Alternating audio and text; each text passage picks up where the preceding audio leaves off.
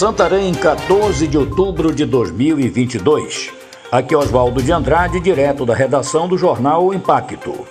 Confira comigo as notícias que são destaque na página do seu jornal O Impacto.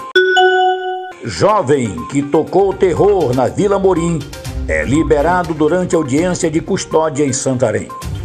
Na manhã de quinta-feira, dia 13, o juiz de direito plantonista Flávio Oliveira Lawande concedeu liberdade provisória a Erinaldo Nascimento, suspeito de ameaçar com um terçado funcionários de uma escola na Vila Amorim, localizada às margens do rio Tapajós, em frente ao Ter do Chão.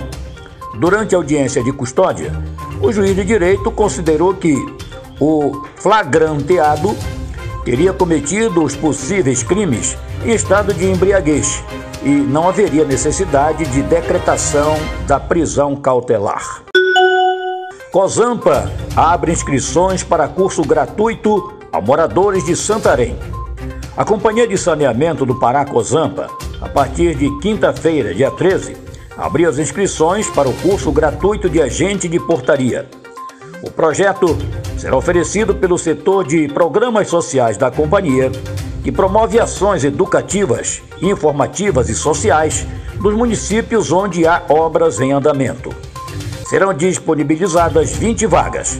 As inscrições poderão ser feitas a partir do dia 13, às 14 horas, na rua Óbidos 32, entre a Avenida Castelo Branco e José Bonifácio, no bairro da Interventoria.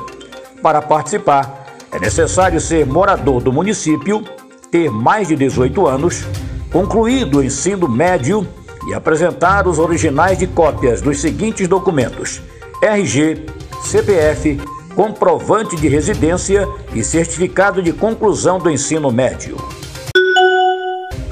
Homem é preso após agredir e tentar estuprar companheira em Santarém.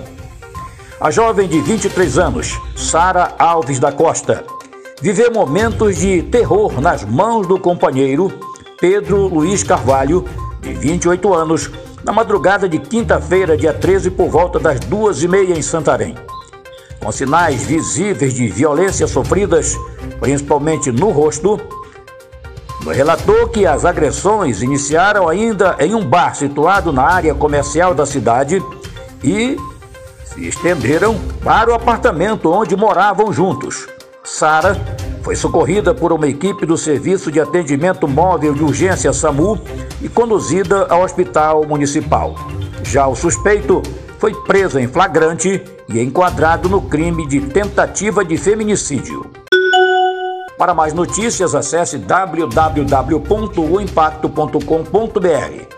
Um ótimo final de semana a todos, até a próxima e muito obrigado.